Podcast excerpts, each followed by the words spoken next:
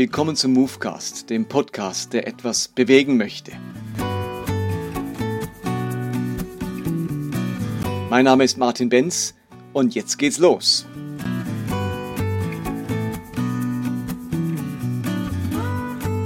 Ich muss zugeben, dass mich momentan die Präsidentschaftswahl in den USA sehr beschäftigt. Ich bin fühle mich eng mit Amerika verbunden. Mein Schwiegersohn ist Amerikaner. Ich habe selbst großartige Momente in Amerika erlebt, was sicher 10 bis 15 Mal schon dort. Und bin umso betroffener, wenn ich gerade miterlebe, wie sich Amerika verändert, wie sich eine Gesellschaft verändert, nachdem nun vier Jahre Donald Trump Präsident ist. Ich bin total schockiert über Donald Trump und ich bin noch mehr schockiert, dass ich so viele alte Freunde antreffe, Christen, Evangelicals, die vehement Donald Trump verteidigen und wirklich glauben, er ist der richtige Mann zur richtigen Zeit, ihn als Gesandten Gottes verstehen. Und jetzt habe ich ganz neu gehört oder mitgelesen, dass sogar Rick Joyner, dieser charismatische Prophet, sogar zum bewaffneten Kampf aufruft, falls es irgendwie ähm, notwendig wäre, um Trump zu verteidigen. Also das sind schon wirklich also Stilblüten, die da treiben.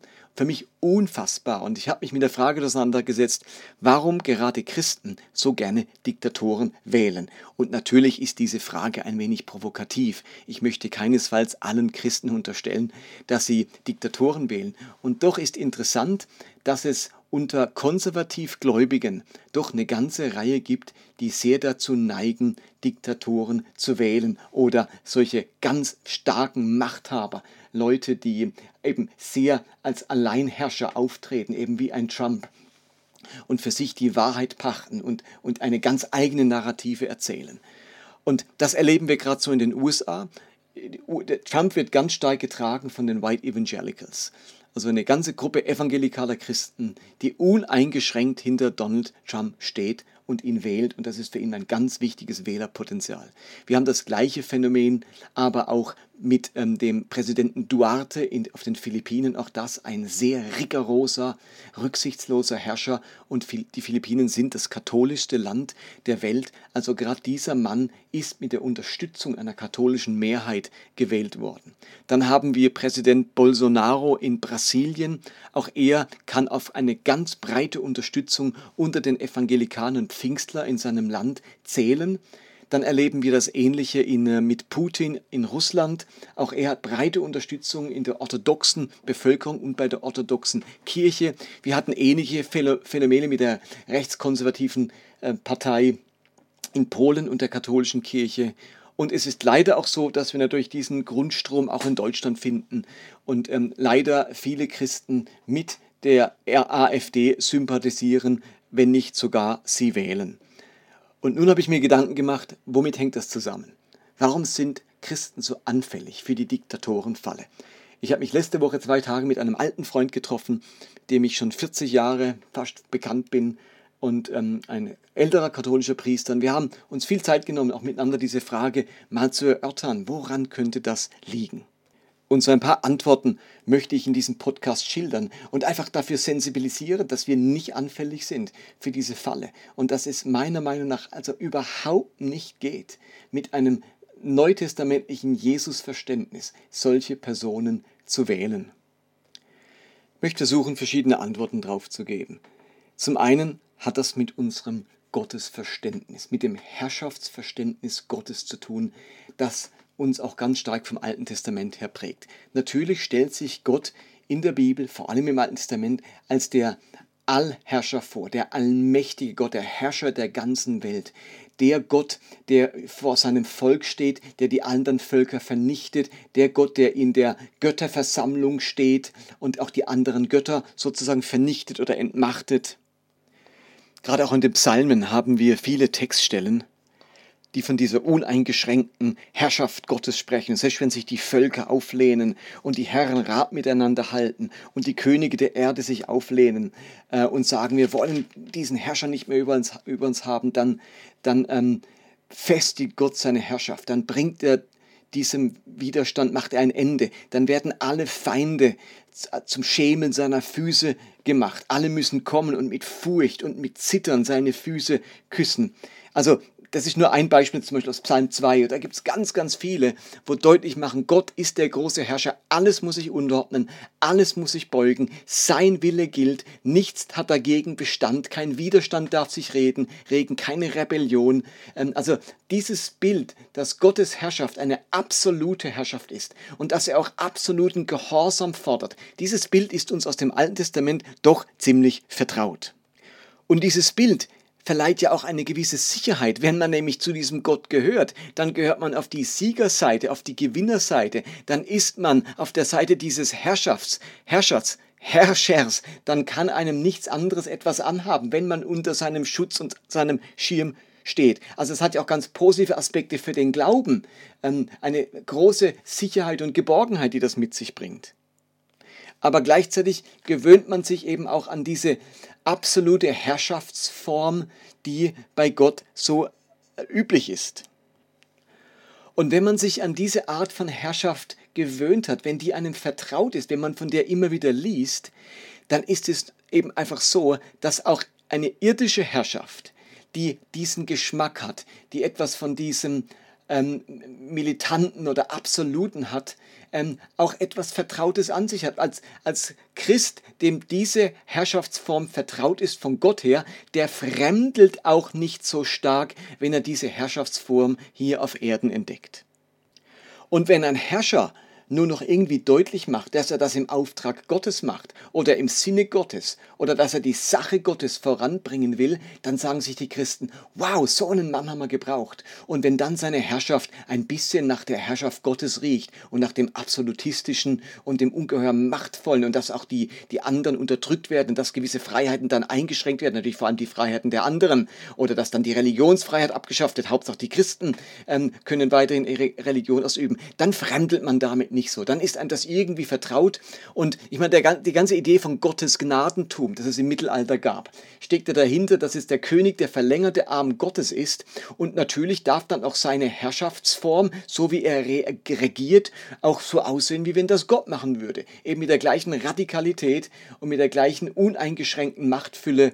Ähm, das ist uns dann eher vertraut kommt uns vertraut vor und wir haben dann nicht so große befremdende Probleme damit.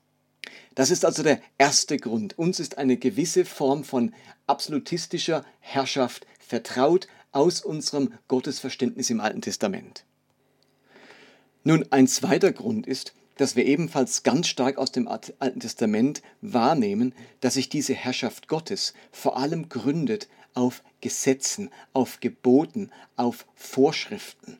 Also das ganze jüdische Gesetz und die ganze Herrschaft Gottes im Alten Testament gründet sich auf Gesetzen, auf der Torah, auf ganz klaren Anweisungen. Da ist ganz klar, was gilt und was nicht gilt, was geht und was nicht geht. Also da herrscht eine ganz hohe Moral, weil ganz viele Moralvorstellungen eben formuliert werden in Form von all diesen Geboten und Gesetzen.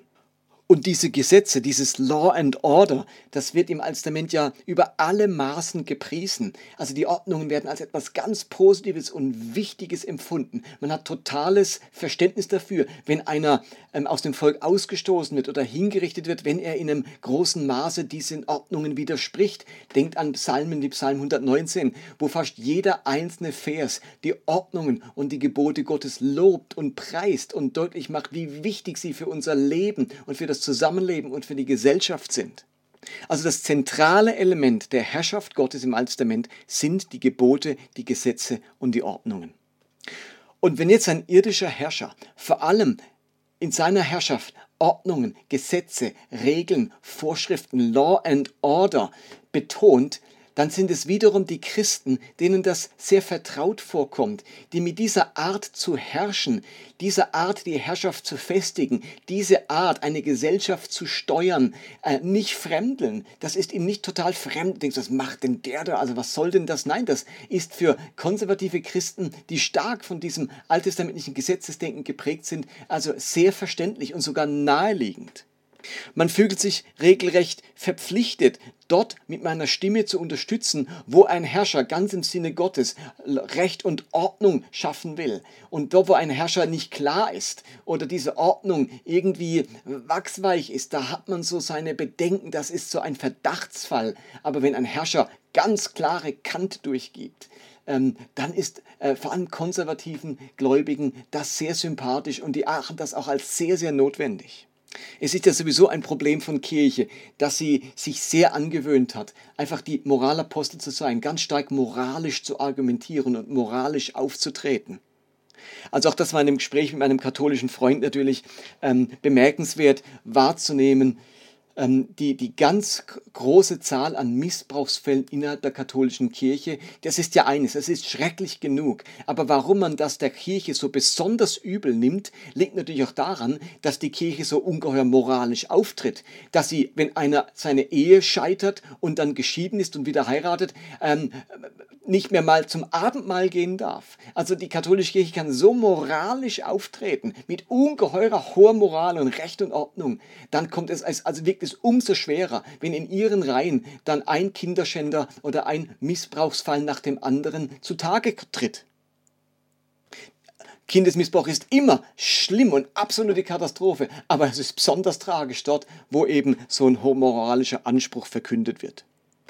Und hier kommt jetzt ein dritter Aspekt dazu, der ganz stark mit dem zweiten zusammenhängt.